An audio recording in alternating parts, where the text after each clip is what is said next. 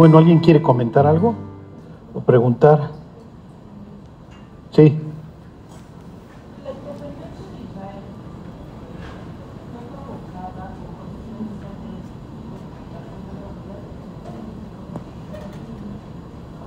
Sí, hasta cierto punto sí.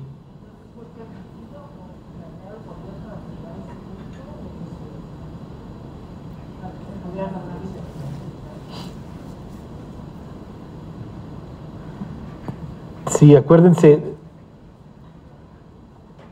eso también lo preguntó Mayolo, y Mayolo ya está leyendo el libro. ¿Se acuerdan? Este. Miren, acuérdense que la restauración de Israel es una restauración no solamente de geográfico, sino espiritual. Entonces la idea es que la restauración implica que, los israelitas van a tener un, un, jefe, un líder, que es este, el hijo de David. O, tal, o tal cual le llama el libro de Ezequiel, David mi siervo. Ajá. Entonces, este, para que no se confundan, no vayan a pensar que exactamente que Dios es el artífice de este regreso, ¿sí? Este, es más, hay judíos ortodoxos que inclusive así lo ven, y que ni siquiera viven ahí, porque dicen, no, o sea, cuando ven al Mesías y lo entienden bien, entonces quiere decir que ya nos reconciliamos. Ajá. A ver, váyanse, este, ¿qué es este? Ezequiel 37, ahorita les digo.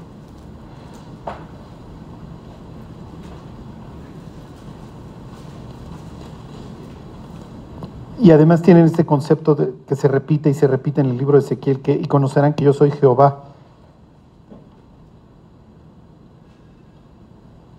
A ver, miren, váyanse 34. Salud. Ahí si ven el alma de Julio, se la devuelven. Y si nos echas otra para enjuagarnos, Julio. Este...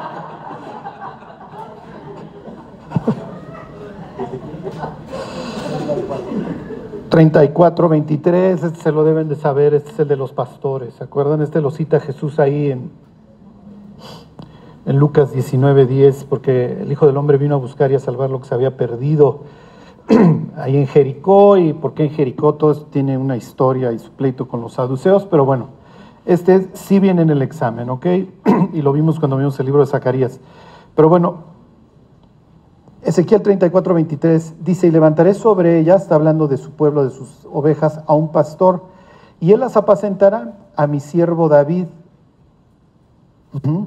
él, las, él, las, apacentará y él les será este, por pastor. A ver ahí mismo, este, el 24 dice, yo Jehová les seré por Dios y mi siervo David príncipe en medio de ellos. yo Jehová he hablado. ¿Ok? Y ahora ahí en el...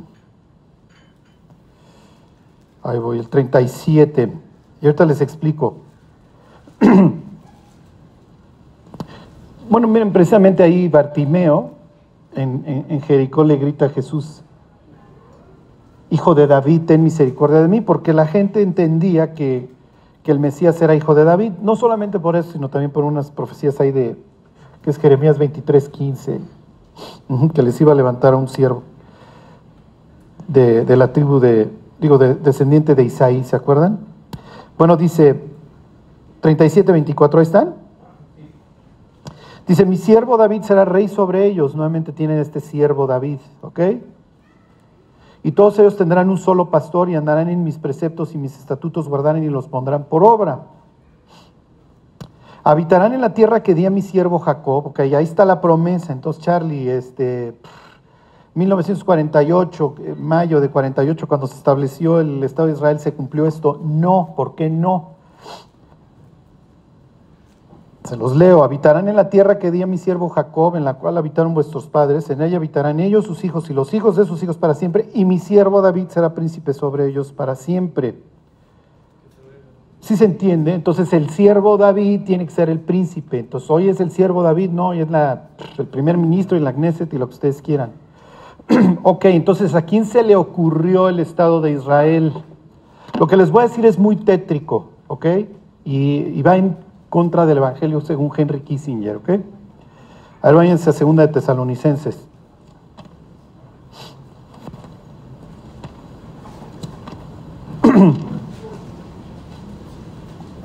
Lo que pasa es que efectivamente, pues esa tierra, pues como es la de Dios, ah, pues te la, te la invado y te la, y te la hago inmunda, te hago una, la de secro.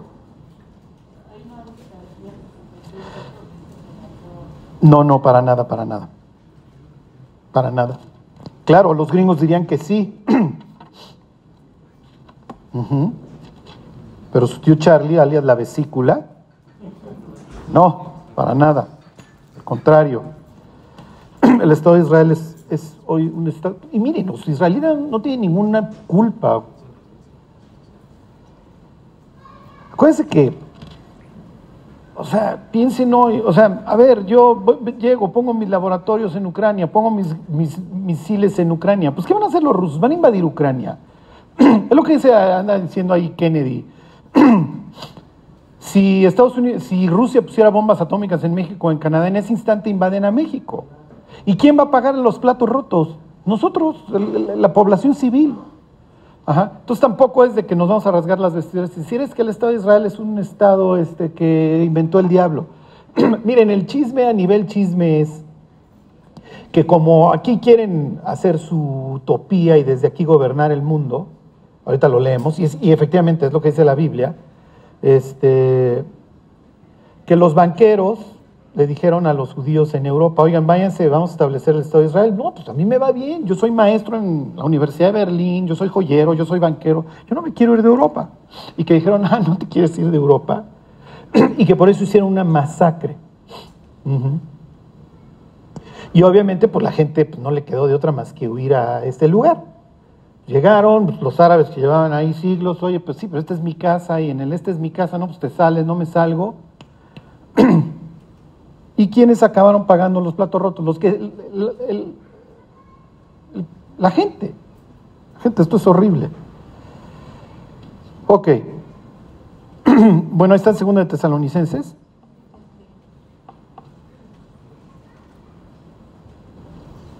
Este. Bueno, dice, a ver, se los leo desde el 2, 2.2 o desde el 2.1 se los leo completo. Pero con respecto a la venida de nuestro Señor Jesucristo y nuestra reunión con Él, os rogamos, hermanos, que no os dejéis mover fácilmente de vuestro modo de pensar, ni os conturbéis ni por espíritu, ni por palabra, ni por carta, como si fuera nuestra, en el sentido de que el día del Señor está cerca. ¿Ok? Entonces, y todos los mensajes apocalípticos arrancan con eso. Mirad que nadie os engaña, así arranca Jesús en el Monte de los Olivos, ¿se acuerdan? O sea, porque esto se presta para el sensacionalismo y para hurgar y vamos a interpretar la Biblia a la luz del periódico. No, no. Ajá. Y miren, y ahora está el YouTube, esto empeora la situación porque quién sabe qué tanto podemos encontrar ahí. Entonces, acuérdense, todo lo que es profecía, tómenselo con un grano de sal. Todo, todo, todo. Porque además, todos pensamos que tenemos el ABC completo, ¿no? La, la tabla de eventos. Número uno, y todos hacemos trampa. ¿Se acuerdan en el kinder que pues, teníamos que meter el triángulo en el triángulo y el círculo en el círculo?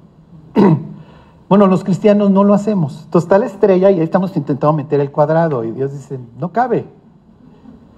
pero a fuerza todos queremos, ¿sí me explicó? Tener el último grito de la moda. Entonces, todos los mensajes, acuérdense hacia el futuro es, o sea, con mucha sobriedad. Y miren, no le hacemos ningún favor a tipos como Juan el Bautista o Nicodemo, que tienen al Mesías enfrente y le preguntan si es. Y son tipos sabios, ¿sí me explicó? Entonces, si ellos pues, tuvieron la humildad de preguntar, pues, ¿qué nos queda al resto de los mortales? Bueno, entonces, versículo 3, nadie os engañe de ninguna manera, porque esto se presta. Dice, porque no vendrá sin que antes venga la apostasía, gracias, eso ya estamos, apostatar quiere decir salirse, el abandono, ¿sí? Y se, y se manifieste el hombre de pecado, el hijo de perdición, Apolea, se encuentran luego Apolión, en el capítulo 9, todo este tema de la perdición se repite y se repite. ok, este, Ontoy, versículo 4, el col se opone y se levanta contra todo lo que se llama Dios o es objeto de culto, tanto, y aquí está el punto, tanto que se siente en el templo de Dios como Dios haciéndose pasar por Dios. Entonces, más allá de 2 de Tesalonicenses capítulo 2, los malandrines, lo que les quiero decir es, si conocen este pasaje o lo ignoran, es irrelevante. Ellos tienen esta idea de que van a ser el nuevo Estado de Israel y que van a sacar el templo y que ahí se van a sentar y de ahí van a gobernar el mundo. Y si tienen amigo masón de grado alto, les va a platicar esta historia, les va a decir esto. Les va a decir, sí, queremos establecer el Estado de Israel y vamos a sacar el templo y ahí, va, ahí se va a sentar una persona buena, el gran arquitecto, como le quieran llamar, y desde ahí vamos a gobernar el mundo. Todo es utopía. Sí tiene que ver, porque obviamente este, tengo que controlar a la gente. Y por eso ahora viene este, pues, esta idea de un ingreso universal. Borregos, borregos. Se le llamaría así porque efectivamente se en la capital, en Jerusalén. Ajá. Este, entonces, pero miren, esto se presta mucho para la tripa. No discutan. No discutan. Si les dicen, no, es que Dios organizó este regreso, le dicen, sí, Dios y ayudado por los Rothschild que cooperaron. Claro que cooperaron. O sea, los banqueros dirían, oye, los cristianos le dan un crédito que, a Dios que no tiene, fuimos nosotros. Lo organizamos, lo financiamos, lo pagamos y hoy nos queda claro que si hay alguien no grato en esa tierra, es mi siervo David. Digo, nos lo corrieron de una forma muy violenta la última vez y eso no ha cambiado. Eso no ha cambiado. Y miren, como diría don Pablo, ya acusamos a judíos y gentiles que todos están bajo pecado, o sea, y es lo que dice, que, es el Salmo 2, o sea, los, los reyes de la tierra confabulan, no tiene que ser necesariamente israelita, o sea, tan culpable fue Pilato creyendo que se lavaba las manos, finalmente lo acabó mandando matar, como Caifás que se lo entregó. Entonces, es un problema del, ser humano. Entonces, lo que, lo que les quiero decir es que los israelitas tienen la culpa de estar ahí, haber corrido a los árabes. Los árabes me lo largaron de la nada. ¿Con quién me alío? ¿De qué lado me pongo?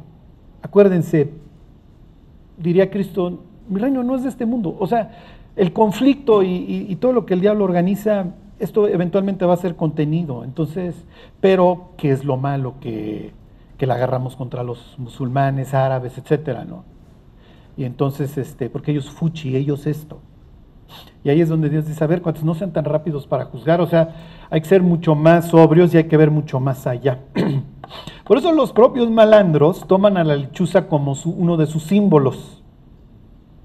Porque la lechuza ve muy lejos, ve de noche y voltea toda la cabeza. Mm, así simbolizaban a Atenea, la diosa de la guerra, la diosa de la estrategia. Ajá. Entonces los cristianos a veces vamos así. Árabe fuchi, árabe fuchi, árabe malo. ¿Sí me explicó? O sea, cada vez que uno lee esos pasajes de Dios interactuando con Agar, es Dios, ¿por qué hablas con.? Es, egipcia, es la madre de los árabes. ¿No? Y Dios así. Están locos, muchachos. Este, y efectivamente Dios diría, a ver, mis cuates, yo no organicé este regreso, esto acaba muy mal, esto acaba con don Napoleón sentándose ahí, esto acaba con la bestia sentándose ahí, diciendo que es Dios y organizando una masacre, muchachos. Y a los propios paisas, pues les va a ir como en feria nuevamente, es lo que dice Apocalipsis 12. ¿Quién paga el plato? La población. La población. Los, los banqueros, los... ¿Ustedes creen que el CEO de Lockheed Martin, el hacedor de bombas número uno del planeta, bueno, no sé si ya lo LB, se preocupa cuántos mata? nomás está contando dinero. Y no aparece en el Fortune 500, o sea, no aparece en las revistas de los millonarios. O sea, los ve como... Hasta entre los peceros hay rutas, dirían ellos. Mire, no le vayan a decir a la gente, no, mira, es que el Estado de Israel no tuvo nada que ver, Dios es más bien según de Tesalonicenses son los malandros porque como cristianos los van a crucificar. Voy a decir que están en el hoyo. Porque esto va contra la narrativa. ¿Por qué? Porque finalmente aprendimos mucho de, Estados Unidos, aprendimos del imperio. Y el Evangelio viene según el imperio. Y acuérdense que todos los imperios llevan a su deidad a la guerra, todos. Los babilonios llevan a Marduk, Este, los sidonios llevaban a Baal. O sea, todos, todos llevan su, este, los asirios, no me acuerdo qué dios traían, este, creo el mismo, el propio Marduk, ¿no? Este, los gringos también, ellos llevan el Salmo 23 mientras masacran niños afganos. ¿no? Entonces acuérdense, oye, pero es que es una nación cristiana. No, todos tenemos que dar un cariz espiritual cuando le quitas los carritos al niño de al lado. Charlie, ya me deprimí. Sí, yo lo sé. La vida es muy cruda, es horrible, pero este es el mundo en el que vivimos. Este, y cuando nos despertamos, pues es un despertar horrible y nos decepcionamos. Y ahí es donde Dios dice, mira, tienes que jugar con las fichas que te salieron en el dominó. No puedes aventarlas y pararte, ¿no? Entonces, este, esta idolatría que los cristianos tenemos por Estados Unidos este, y por Israel, y el menosprecio que tenemos hacia otras naciones no está bien, porque es tomar partido y es política.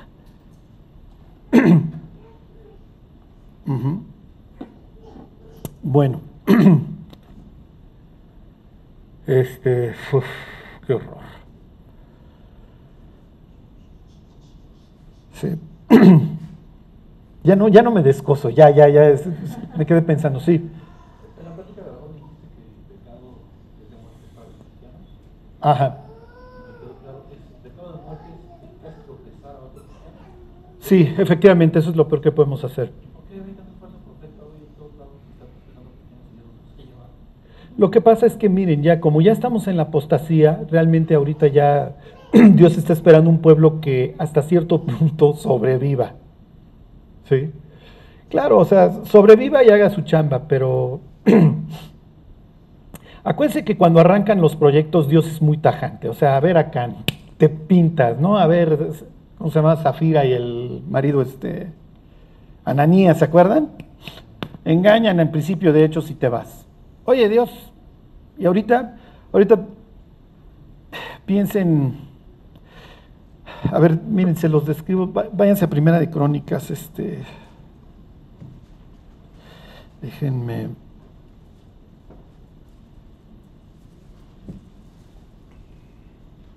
A ver si me acuerdo. Y si no, hoy vino Víctor, entonces podemos lograrlo. No, sí me acordé. 12.32. Primera de Crónicas 12.32.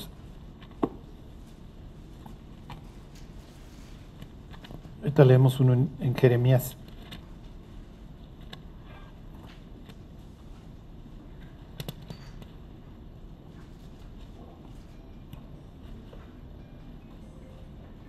Bueno, tienen todas estas genealogías que son bastante entretenidas.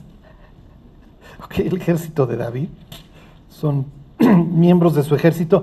Miren, Primera de Crónicas, yo sé que es horrible leerlo, pero no se lo pueden brincar. Ni Levítico ni Primera de Crónicas. ¿Ok? Porque si no, dejamos parte fuera de la historia. Y acuérdense que finalmente la Biblia es una historia.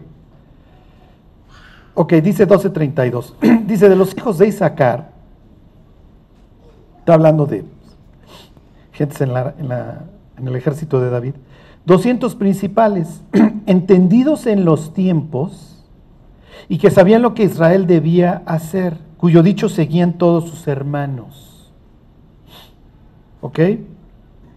Se los vuelvo a leer.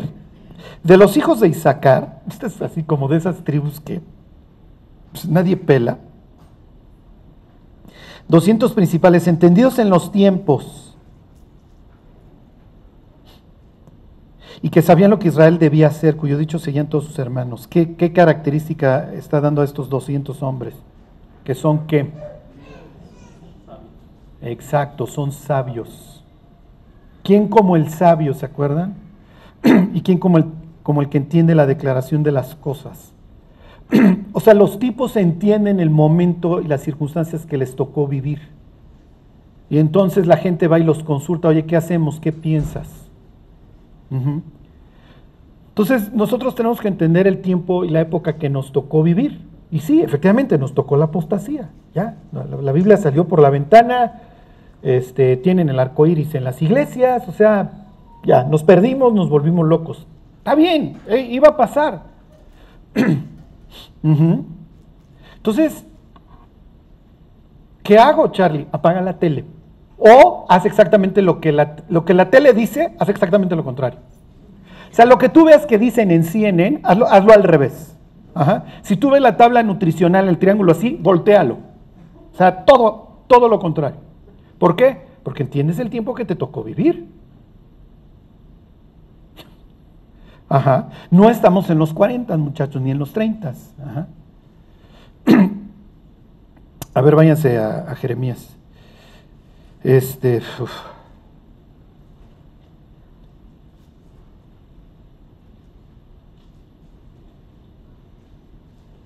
Es Jeremías 8:7.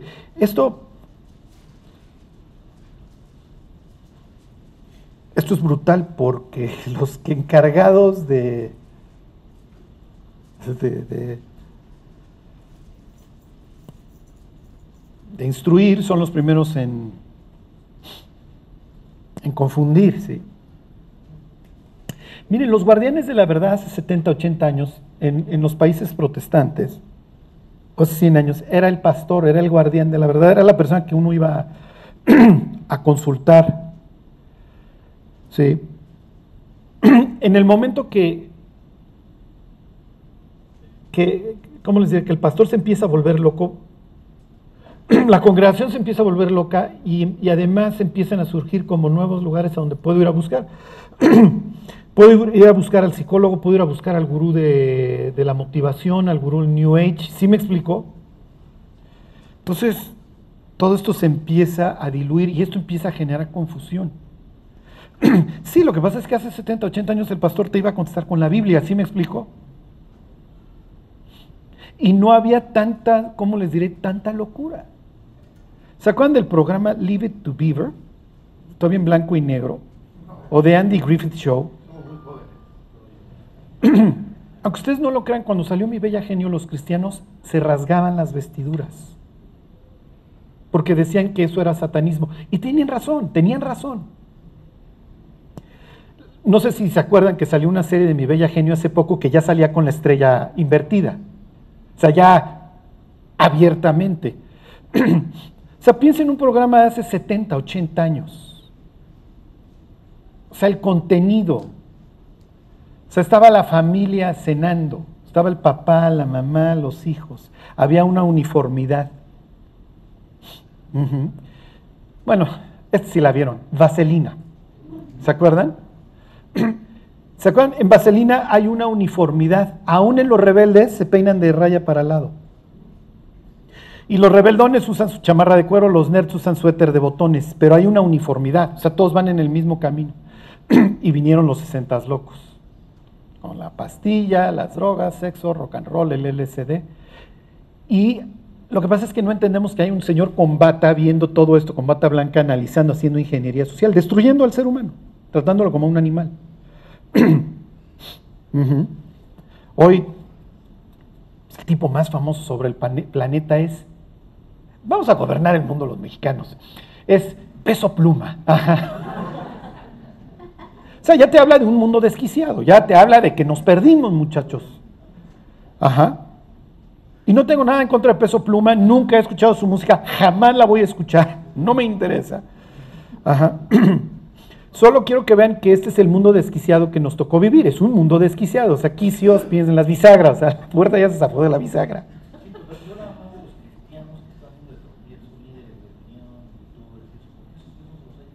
Porque es el tiempo que nos tocó vivir, mi Jimmy. Ya, así es el, exterminaría al 95%. Uh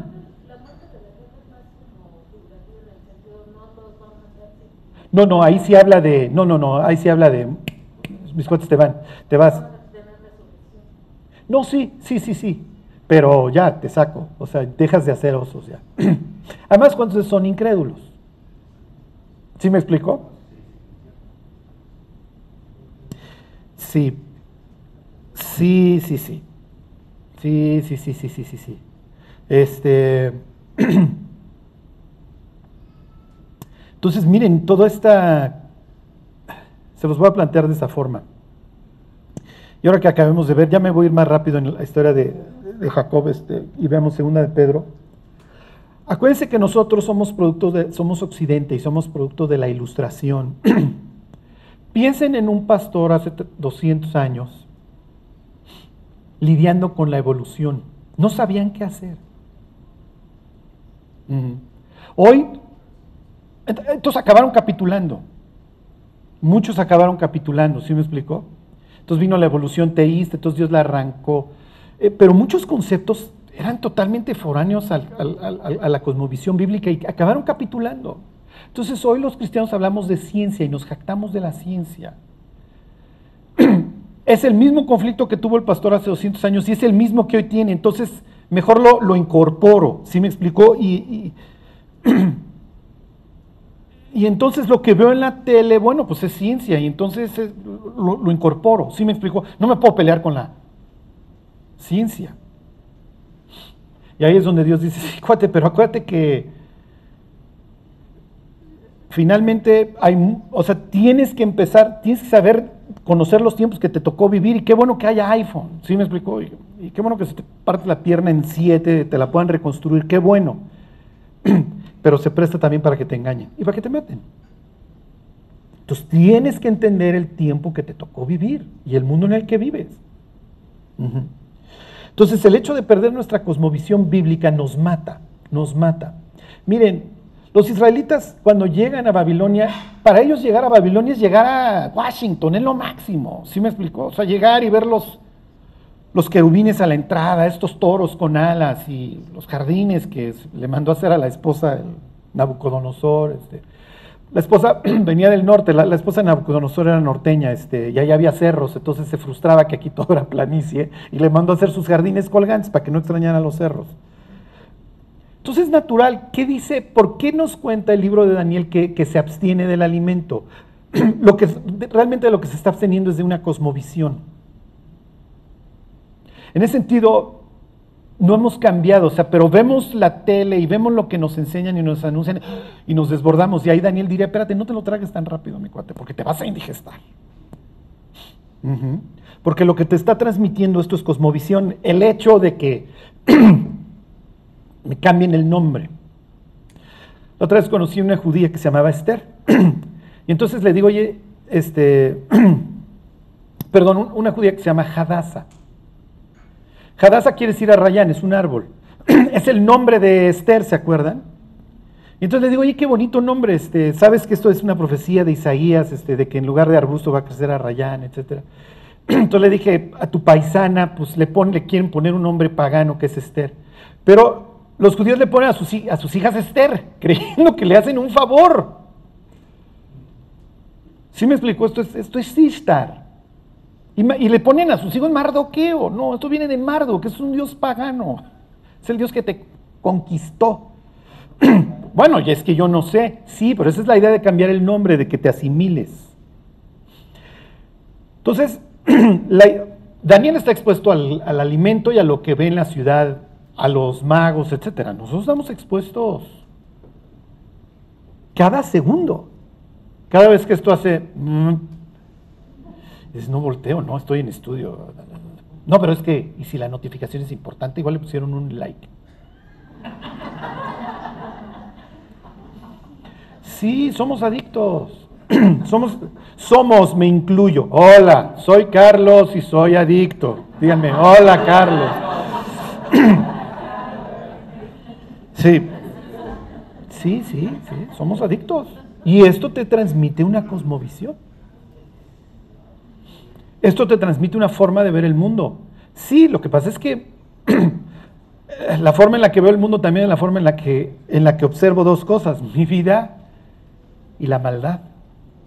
Y la maldad hoy, bueno, ya prácticamente ni, no quiero decir que no exista, o sea, maldad hoy es decir que no estoy de acuerdo contigo. Eso es lo malo hoy. Eso es la maldad.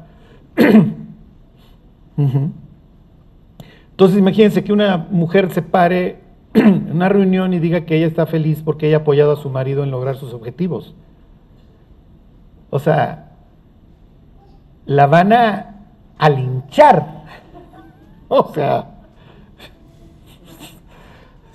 es objeto de lincha. O sea, lo que estás diciendo es, es un discurso discriminatorio, agresivo. No, no. La otra vez decía una chava que estaba feliz porque su marido le había regalado una aspiradora más grande. Le gusta picarle la cresta a las feministas y lo hizo y lo dijo a propósito. Se la acabaron, la destrozaron. La, ¿sí? Yo no le recomiendo a ninguna de aquí, si ama a su marido, que lo salga a decir en algún desayuno con las amigas, porque la van a masacrar. Le van a envenenar la ensalada, o los hot cakes o lo que sea. Exactamente. Ajá. Entonces, miren, esto se los repito y se los repito siempre. Tenemos que saber el mundo en el que nos tocó vivir porque este, no, no le hacemos un favor ni a Dios ni a su pueblo cuando compramos lo que vemos en la tele. Es comerse el puerco que le ofrecieron a, a Daniel. Y tomamos a Daniel como un gran tipo, ¿sí me explico? Este, Toda esta literatura, acuérdense del exilio, está dirigida a, alentar a un pueblo que la está pasando mal este, en el extranjero y a veces en su propia tierra. Porque acuérdense que los israelitas se ven como exiliados en su propia tierra en la época de Jesús. Entonces, eh, esta idea de que una huérfana llega al trono y sacrifica su vida, o estos jóvenes este, de la nobleza que ahora deciden buscar a Dios con todo su corazón, son historias que alientan y que alientan a su pueblo. ese, era el propósito que, tenía para un pobre cuate que la está sufriendo en un mundo griego en, en el 200 antes de Cristo. Y, que, y que está embelesado con todo lo que Alejandro dejó, como era el teatro, acuérdense. El teatro es increíble, Netflix es increíble pero nos va a transmitir una cosmovisión. El estadio es increíble, pero nos va a transmitir una cosmovisión. Todos, todos, todos hemos sido impactados por Alejandro, ¿eh? por este tipo griego. Todos, todos. Porque acuérdense que Alejandro, bueno, miren, cuando Alejandro conquista a los persas, realmente ya era lo único que faltaba, porque el tipo los fue conquistando intelectualmente antes. acuérdense que Alejandro trae el estadio, el teatro, el templo y el gimnasio. El gimnasio, la escuela. Entonces controlo tu entretenimiento a través del estadio y el, y el teatro, controlo tu cerebro a través de la, educación y controlo tu espiritualidad a través del templo. Y mis templos son muy atractivos. En mis templos hay prostitutas, hay, hay oráculos, hay droga, acuérdense, si tú llevaras a un antiguo a un antro, en la mañana siguiente curándose la cruda en la birria diría, ayer fuimos al templo. No, el templo se llamaba, digo, este, el antro se llamaba X, la República, que es el que está de moda, ¿no? Ah, bueno, se llamaba la República, pero era un templo padrísimo. Todos andábamos bien high en la música y el humo. Fuimos al templo. No, fuimos al antro. Bueno, sí, como tú le llames. Entonces, eso es lo que introdujo Alejandro. Y entonces pues, sí, fue un gran conquistador, porque conquistaba no solamente a balazos, sino... Sí. Bueno. Ahí está en Jeremías. ¿Sí les dije cuál? Siete. Ocho, siete. Dice. Aún la cigüeña en el cielo conoce su tiempo y la tórtola y la grulla y la golondrina guardan el tiempo de su venida. pero mi pueblo no conoce el juicio de Jehová. Este pasaje lo cita Jesús, ¿se acuerdan? Cuando, cuando está nublado dice, va a llover, y cuando está soleado dice, saben distinguir el clima, pero no saben distinguir los tiempos.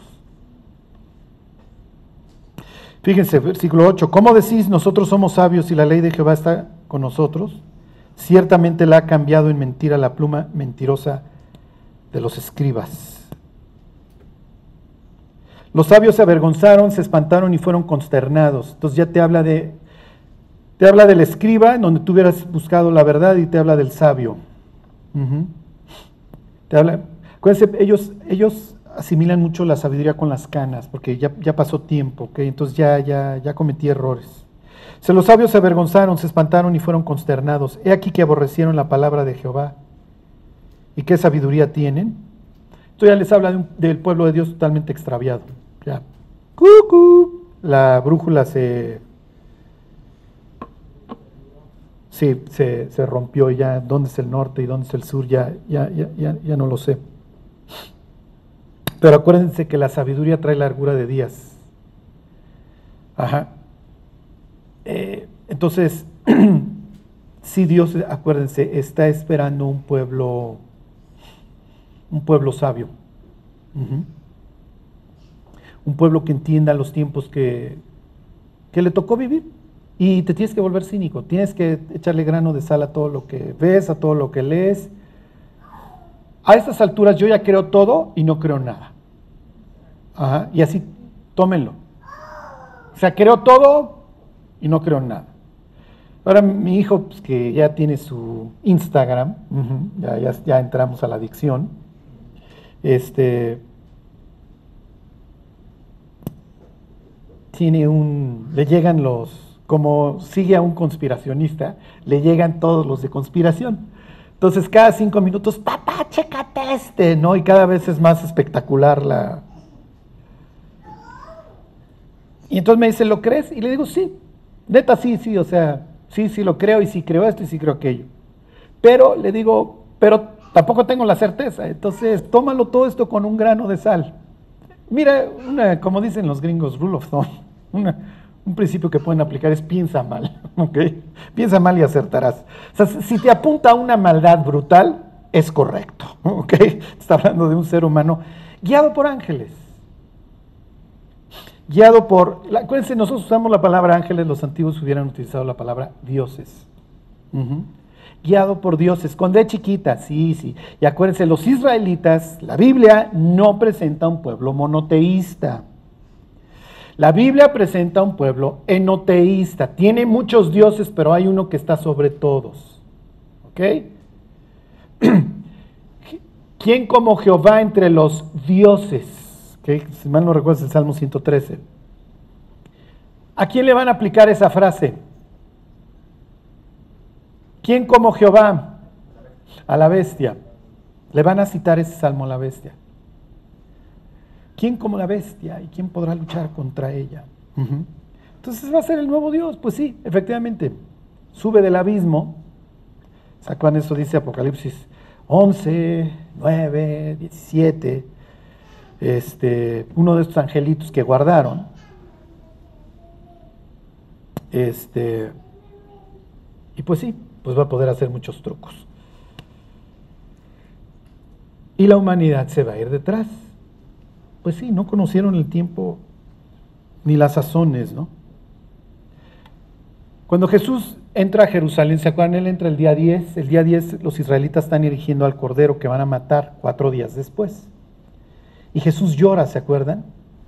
La Biblia dice que Jesús llora dos veces. Una, la, expresión es que se le salen las lágrimas. En la otra es que está berreando. La otra está llorando, está, está chillando. Llora, se le salen las lágrimas en el sepelio de Lázaro. Pero berrea, chilla cuando entra a Jerusalén. ¿Se acuerdan? Si tan solo supieras en este día lo que es para tu paz. Dice, pero ahora están cubiertos de tus ojos, porque vendrán días sobre ti en que te rodearán con vallado y por todas partes te estrecharán y te matarán a ti y a tus hijos dentro de ti.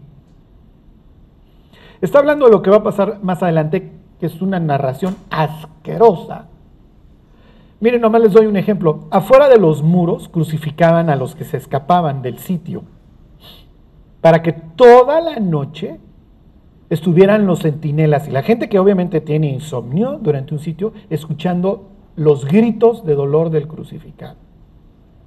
Así fue el asedio. Los romanos no eran muy agradables. Ajá.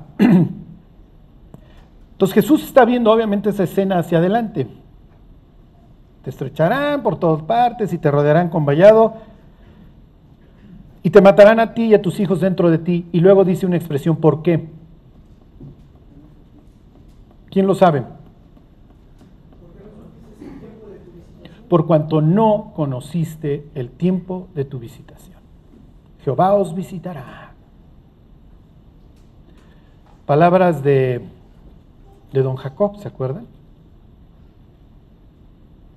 Jehová os visitará. Algún día iba a venir ese siervo de David, algún día iba a venir el Mesías. ni nos enteramos. ¿Quién era? Al rato va a haber una bola de locos judíos que dicen que era el que mataron hace unos días. Claro que sí, claro que sí. Por cuanto no conociste el tiempo de tu visitación. Pienso que el cristianismo está igual hoy. Es que en CNN dijeron, ah, caray. Vamos pues entonces, no, pues entonces debe ser cierto. ¿Ya se deprimieron o, todavía no? Es que en la tele dijeron, cuando alguien arranque con esas palabras, por favor, salgan corriendo y cuéntenselo a quien más confianza le tengan.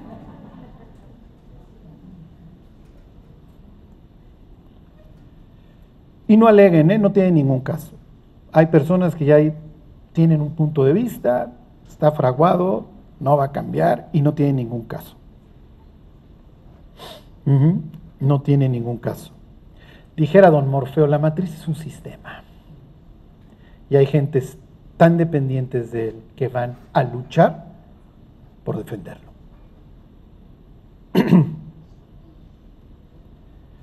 Este. ¿Qué, sigue? ¿Alguien más preguntó algo? Bueno, es que les iba a leer otro versículo, pero bueno, ya se me, se me olvidó. Ok. Este.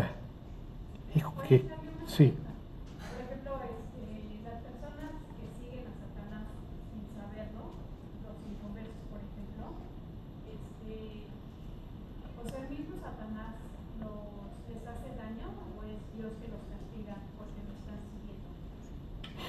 Eso es buena pregunta. Este, miren, acuérdense que al final de cuentas la vida es un lapso que Dios le da al, ser humano para que se arrepienta.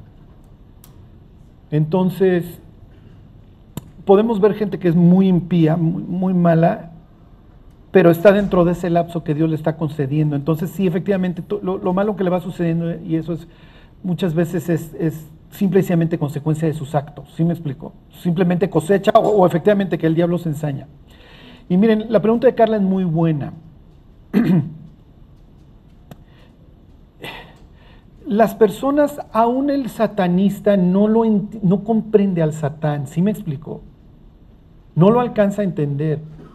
¿Por qué? Porque es un zancudo pensando que entiende al ser humano, ¿sí me explico? Este, acuérdense que la Biblia llama al, al satán el querubín protector que se pasó en el huerto de Dios, que era el sello de la perfección. O sea, todo se comparaba contra él para ver si era perfecto. ¿Sí me explicó? Piensen en una regla, él era, él era la métrica. Tiffany los, tenía un eslogan buenísimo que era todos se comparan con el nuestro, todos los diamantes se comparan con el nuestro. Este, y bueno, pues, es, un eslogan para, Claro, él todavía no se llama diábolos, ¿no? Ni Satán. Satán quiere decir adversario, ¿se acuerdan? Diábolos, pues, el calumniador, etc.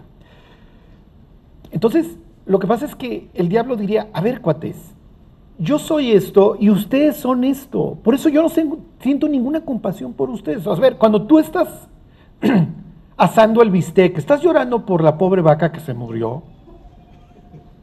Digo, no, no, no, no somos crueles, ni mucho menos, pero, pero no, o sea, pobre, ¿no? Y ojalá los rastros mejoren, pero cuando matas un zancudo, en serio, ¿experimentas dolor? Yo creo que todos experimentamos un placer muy grande, ¿no?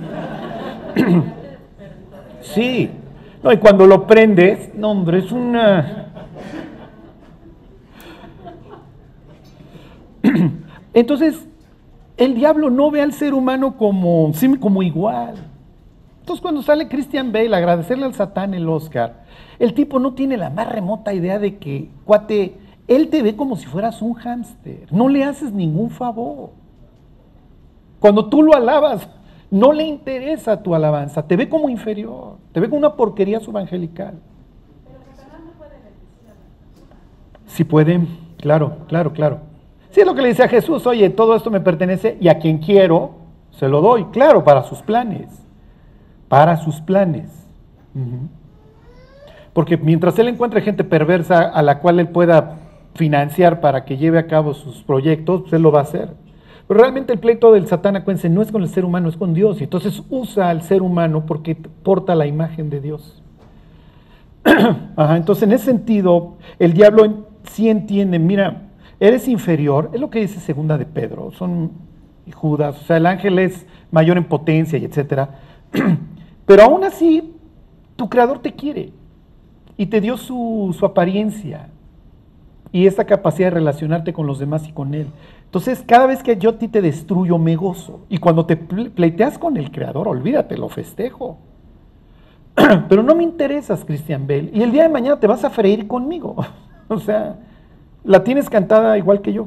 Pero en el camino te voy a usar. Entonces, eh, aún el satanista cree, sí me explico, que, que el diablo lo va a recompensar. No, aquí no hay lealtades. Mucho menos con un hámster, cuate. o sea, piensen cómo fue el diablo artero con Eva, ¿no? Oye, con que Dios no te deja hacer nada, ¿Sabe la prisión en la que te metió? Está horrible el paraíso este. pues sí. Y eres de segunda. Es lo que, lo que le dice, seréis como Dios. Pero hoy eres de segunda. Hoy eres segunda clase. Bueno, este. Pues miren, ya vamos a. Terminamos el capítulo este 39, ya tardo 10 minutos. miren, nomás quiero que, veamos este. Váyanse a Jeremías, ya que están ahí en Isaías, denle vuelta a la derecha.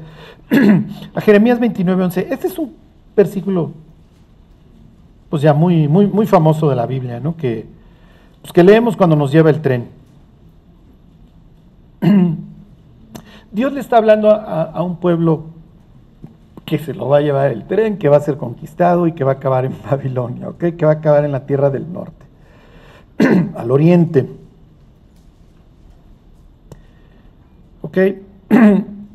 Y, y hay pasajes dentro de los propios libros que tienen temas.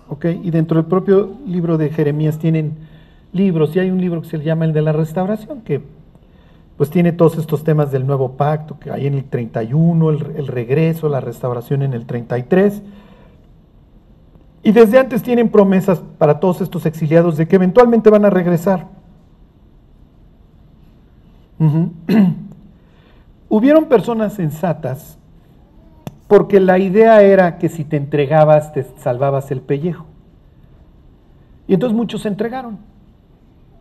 A Jeremías lo encarcelan porque dicen te vas a, eres de los entreguistas, te vas a entregar.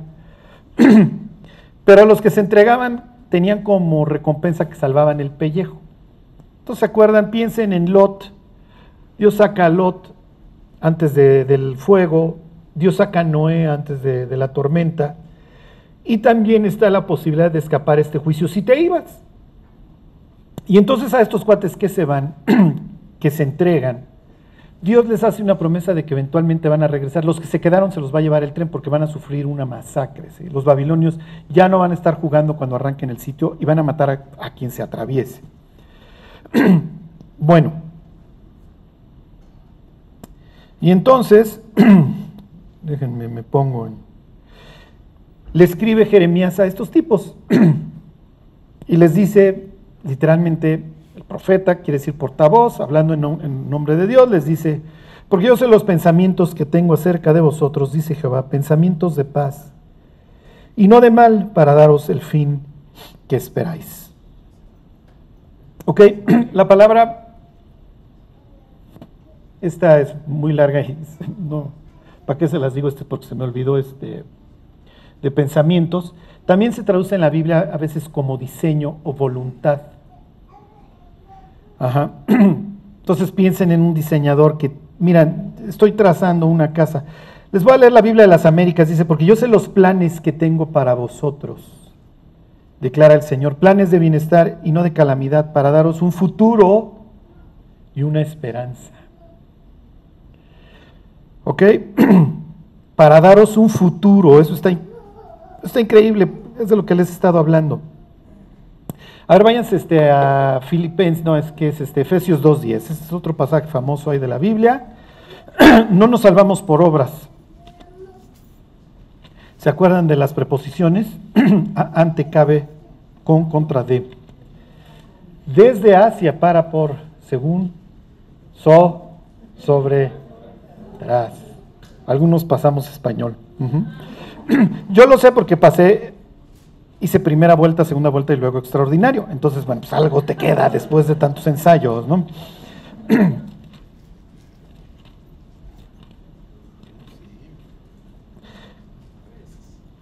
Ok, entonces miren, vamos a ver las preposiciones. Miren, desde, el 9 se los leo, no por obras para que nadie se glorie. Ok, entonces no nos salvamos por obras, está bien. Y luego dice, porque somos hechura suya, creados en Cristo Jesús. En el momento que nos convertimos, somos recreados, tal cual. Piensa en Génesis 1 igualito. La tierra está desordenada y vacía, el Espíritu de Dios se mueve sobre este mugrero y entonces el switch. Y dijo Dios, sea la luz. ¿Ok? Y entonces empieza a reordenar el caos. Cuando nos convertimos pasa lo mismo, el Espíritu Santo se acerca a la persona, la convence de pecado, que si no cree en Cristo está cometiendo lo peor que puede hacer. La persona se vuelve a Cristo, pone su confianza en Él, es lo que implica creer, pone su confianza en Él, se arrepiente y empieza la reconstrucción. Y entonces lo primero que se le prende es la luz. Por eso es que los cristianos en nuestros primeros días nos deprimimos. ¿Por qué? Porque ves el mugrero, ¿ok? No está arreglado, pero ya lo veo. ¿Qué es lo que, lo que hace Dios? Empieza a separar luz de las tinieblas, las aguas, de arriba, de abajo, lo seco y entonces ya te puedes parar. El tercer día viene la vida. Brota. ¿Ok? Luego empieza la vida devocional. Día 4, los astros. ¿Ok? Tienen las estrellas, la luna y el sol para los tiempos establecidos. La luz es, tres, es, el, es primer día, los astros es cuatro. No, os confundáis. ¿Ok? La idea de todo esto que vemos en la noche así en el firmamento es lo que diría David. Los cielos cuentan la gloria de Dios y el firmamento, ok, anuncia la obra de sus manos. Un día declara sabiduría, otro día. Entonces los israelitas, los navegantes, etcétera, todos en realidad necesitaríamos ver esto y es muy relajante. Se los recomiendo. Claro, tienes que viajar a otro estado porque aquí no lo ves, aquí ves smog, ok. Y a lo mucho, si estás en una colonia violenta, por lo que brilla son balas que se fueron para arriba. ¿Ok? Pero es relajante ver así el firmamento. ¿Ok? Entonces la idea es, ah, mira, está la luna nueva, vamos a celebrar fiesta mensual, etc. ¿Ok? Día 5, todo este adorno en la creación, las aves, los peces. Día 6, el ser humano. ¿Ok? Entonces es lo que está diciendo Pablo. Pablo hace referencia a la creación. El ser humano, cuando se convierte, es recreado. ¿Ok? Porque somos hechura suya, se los leo, creados en Cristo Jesús. Y ahora sí, ¿para qué? Para buenas obras. Acuérdense que en la mentalidad de este Señor, las buenas obras consiste en reconstruir, en ordenar el caos. Tikkun Olam es lo que le llaman, restaurar el mundo. ¿Por qué? Porque cuando el hombre pecó, interrumpió el reposo de Dios y entonces la interrupción del reposo implica el reordenar. Entonces el cristiano se dedica a eso, a ordenar el caos, lo que está mal, a traer orden. Si algún día les preguntan, oye Carlos, ¿los cristianos son homofóbicos? No, ni borrachofóbicos, ni esto, ni polito, politicofóbicos, ni nada. Ajá. Porque además todos venimos del mismo lugar, o sea, todos venimos... Entonces, ¿cuál es su problema? El problema para nosotros es que Dios ordenó el caos. Y entonces cuando lo termina de ordenar, crea al hombre y a la mujer y lo aclara, los creó varón y hembra. Entonces cualquier otra cosa, a los ojos de esta historia, y es mi único elemento que voy a usar, la Biblia, es caótico. Es caótico, está fuera del orden. Y entonces esto va a generar problemas. No tengo, no tengo problema en que seas mi amigo, trabajes conmigo, nada. O sea, pero sí te recomiendo que te reconcilies con el que lo hizo, con el que se le ocurrió el orden. Y Dios parte de la base de que todos los seres humanos vivimos un caos hasta que nos encontramos con Él y Él empieza este reordenamiento. ¿Sí se entiende? Ok, aquí viene lo importante y este es el, el punto que les quiero tocar con relación a Jeremías 29, 11. Ok, dice, para buenas obras, las cuales Dios preparó de antemano para que anduviésemos en ellas de antemano. Eso quiere decir que cuando nos encontramos con Dios hay un, palabras de la Biblia de las Américas, hay un plan. Palabra hebrea, hay un diseño, hay algo por qué vivir. Ahora, que les quede algo muy claro, lo podemos afectar, o sea, no, no es un plan que está simplemente trazado y lo vas a seguir como robot. Lo podemos hacer bien o lo podemos hacer mal. De hecho, vamos al tribunal de Cristo para hacer el contraste de lo que se había preparado contra lo que pasó. ¿Han visto el programa este de que, haces, de que hacen pasteles la gente, que lo imitan? Bueno, pues imagínense el pastel que vamos a acabar haciendo, pero bueno. Hay que echarle ganitas. ¿Por qué les digo esto? Ahora sí, regrésese y aquí terminamos la historia de don José en la casa de Potifar. ¿Por qué les digo esta historia? ¿Por qué les he hecho todo este rollo introductorio con Jeremías 29 y Efesios 3.10? Efesios 3.10, Efesios 2.10. Este, bueno, ahorita no me voy a tardar, eh, lo prometo, los... Lo, vemos la próxima semana. Este. Les leo el 9. No hay otro mayor que yo en esta casa. 39.9. Está hablando José con la esposa de Potifar y le está diciendo porque no se va a acostar con ella. No hay otro mayor que yo en esta casa. La palabra en hebreo es bait, en griego es oikos, de ahí viene economía, o sea, las normas para la casa, la lana, qué se gasta, qué entra, etc. en la creación que nos narra Génesis 1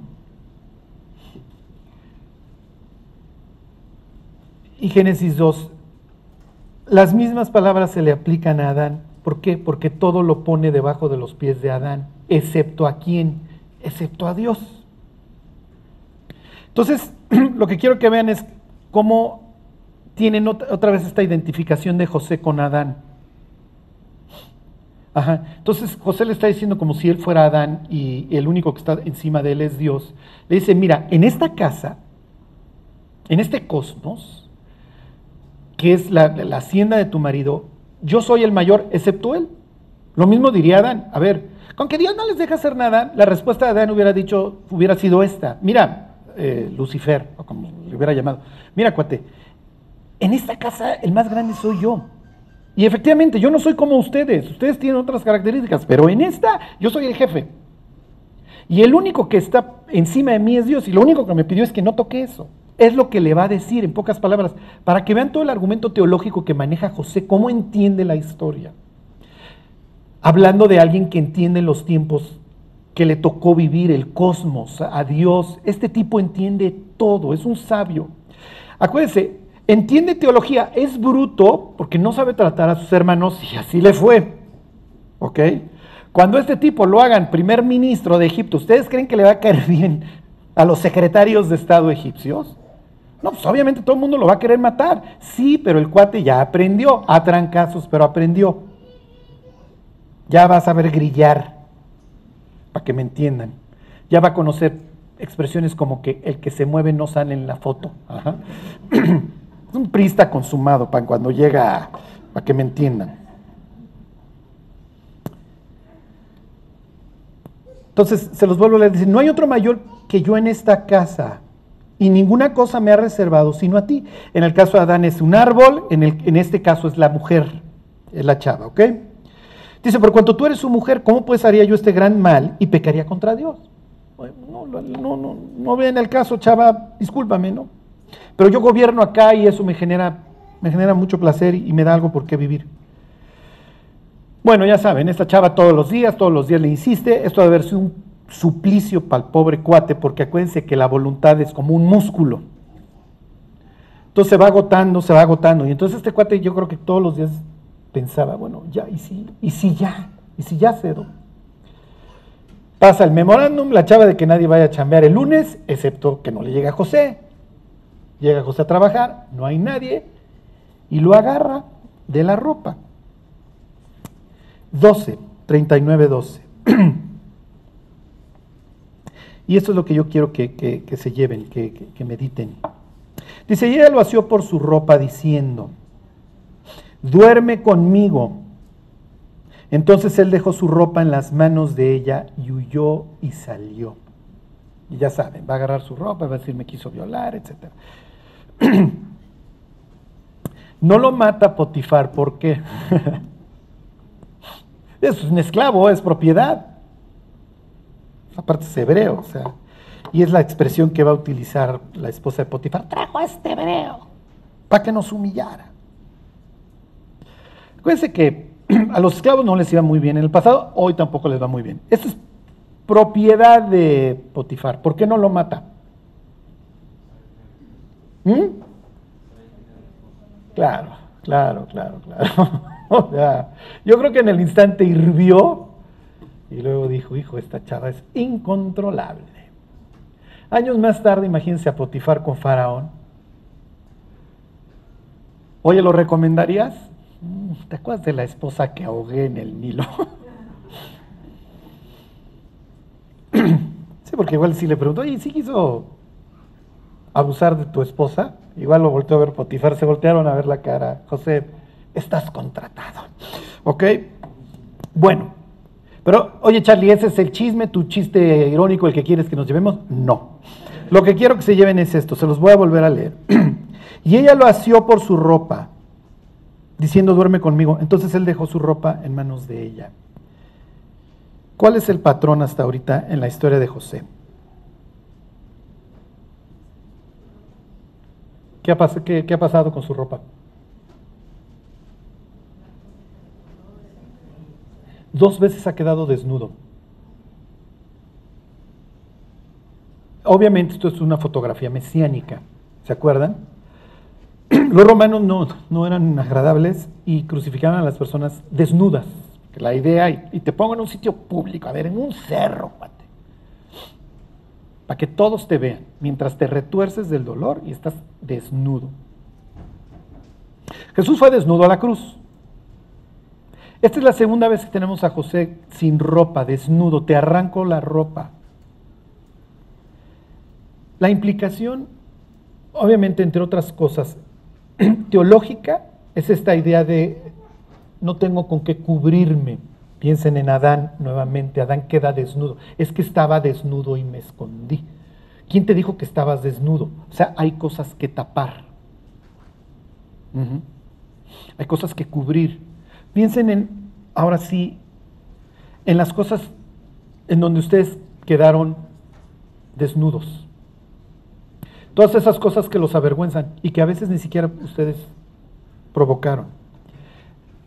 En ese sentido, esta es la segunda vez que este cuate pierde todo. Lo, le arrancan lo único que tiene, lo abusan. Hay alguien más poderoso que yo que tiene hasta la capacidad de dejarme sin ropa, de, proyectar todo lo que soy sin que yo me pueda tapar. Así transportaban a los esclavos. Los asirios les ponían un garfio y los llevaban desnudos. O sea, toda la humillación. Y cuando eras de alto rango, muchas veces desnudo te paseo por el, por el arco, para que todo el mundo te vea, cuate, y seas humillado. Entonces esta idea de que vuelve a perder la ropa es esta idea de que nuevamente él está siendo humillado. Su vida va cada vez en descenso. Primero lo hicieron sus hermanos y ahora lo hace una persona que, que lo puede hacer. Porque tiene el poder para hacerlo. Y él no. Es lo que dice Salomón. Vi debajo del cielo a los carentes de poder y el poder estaba en las manos de sus opresores. Vi las lágrimas, dice Salomón, de los oprimidos. Y el poder estaba en mano de sus opresores. Ese es el mundo. Así es el mundo. Y Salomón cuando escribe Eclesiastés, ¿se acuerdan el predicador? Lo que le está diciendo a su hijo, mira, vives en este mundo bien feo. ¿eh? Y una de las cosas que vas a ver es el poder en manos del opresor. Y que el otro cuate no tiene ni para dónde hacerse. Porque tiene el poder, porque tiene las bombas, porque tiene la arma, por lo que sea. Entonces imagínense este cuate otra vez de cero y en la cárcel. Y es la segunda vez que me despojan. Es la segunda vez que pierdo todo, porque bueno, finalmente, pues tenía yo una vida buena, era yo el mayor allá en la casa de Potifar, yo mandaba, yo tornaba, yo hacía. Y ahora ya no tengo nada y nuevamente he sido despojado de todo, perdí todo, fui desnudado, fui humillado,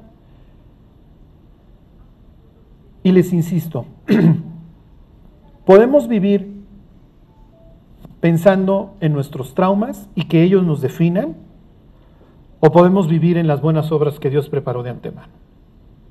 O podemos vivir, como dice el libro de Jeremías en la Biblia de las Américas, con una esperanza y un futuro. Porque lo tenemos, ¿eh? Y eso es de lo que se va a agarrar José nuevamente. Yo tengo un futuro y tengo una esperanza. Y ya llegué a lo más bajo, porque descendí a Egipto y ahora desciendo al calabozo. Pero tengo de dos. O ya caigo en una depresión total y pienso que Dios se olvidó de mí, o me dedico a recordar las visiones que Dios me dio. Y Dios me dio una visión de que yo acababa gobernando. Y yo lo creo. Y además mi papá me platicaba de la Adel, que un día se abrió el cielo y vio una escalera y vio a los ángeles y Dios le dijo que le iba a dar y le iba a tornar y además ya regresó. Y si se cumplió en su caso, ¿por qué en el mío no se va a cumplir? Y además me contó de mi abuelo que Dios lo sacó a que diera las estrellas y etcétera, etcétera, etcétera. Y que se encontraba con el Creador y bla, bla, bla. Bueno, pues si Dios pudo con ellos. Bueno, el caso de Abraham sería el bisabuelo. Si Dios pudo con ellos, puede conmigo. Y yo tengo un futuro y tengo una esperanza. Entonces, mis queridos, cuando se los esté llevando el tren, acuérdense, no nos salvamos por nuestras obras, pero sí nos salvó Dios para buenas obras, las cuales están preparadas de antemano. y va a haber todo un mundo y todo un sistema creado por estos desgraciados príncipes, como les llama Pablo, diseñado para que no lo vivamos, para que nos perdamos, ya sea en la cueva o en el palacio, ya sea en la escasez o en la abundancia. Por eso Pablo dice, a ver, cuates, sé vivir en la abundancia y sé tener escasez. En todo y por todo estoy enseñado. O sea, porque la abundancia también se presta para ver el antro con buenos ojos y la escasez para reclamarle a Dios. Entonces, como dijera don Salomón, ¿se acuerdan? Sosténme, dame el pan necesario. Ni poco que me enoje, ni mucho que me pierda, Dios. Bueno, entonces, mis queridos, el pasado, el pasado quedó atrás. Ese ya no lo podemos cambiar. Si nos arrancaron la ropa o no, eso ya no lo podemos cambiar. Si nos abusaron, si nos insultaron, si el otro tuvo poder para humillarnos, eso fue ayer. y podemos vivir con eso definiéndonos o decir, yo tengo un futuro y tengo una esperanza. Y Dios tiene un diseño para mi vida y finalmente al que le rindo cuentas y al que le pertenezco es a Él. Bueno, pues vamos a orar y nos, y nos vamos. Dios te damos gracias por, por tu palabra, Dios, y sobre todo por las promesas que Dios ahí nos, nos has dejado, Dios. Te pedimos, Dios, que en nuestro peregrinar, Señor, mientras regresas, nos bendigas, Dios, nos guardes del mal, nos mantengas sobrios, Dios, y que podamos alcanzar todo eso que tú te propusiste el día que nos alcanzaste, Señor. Te lo pedimos por Jesús. Amén.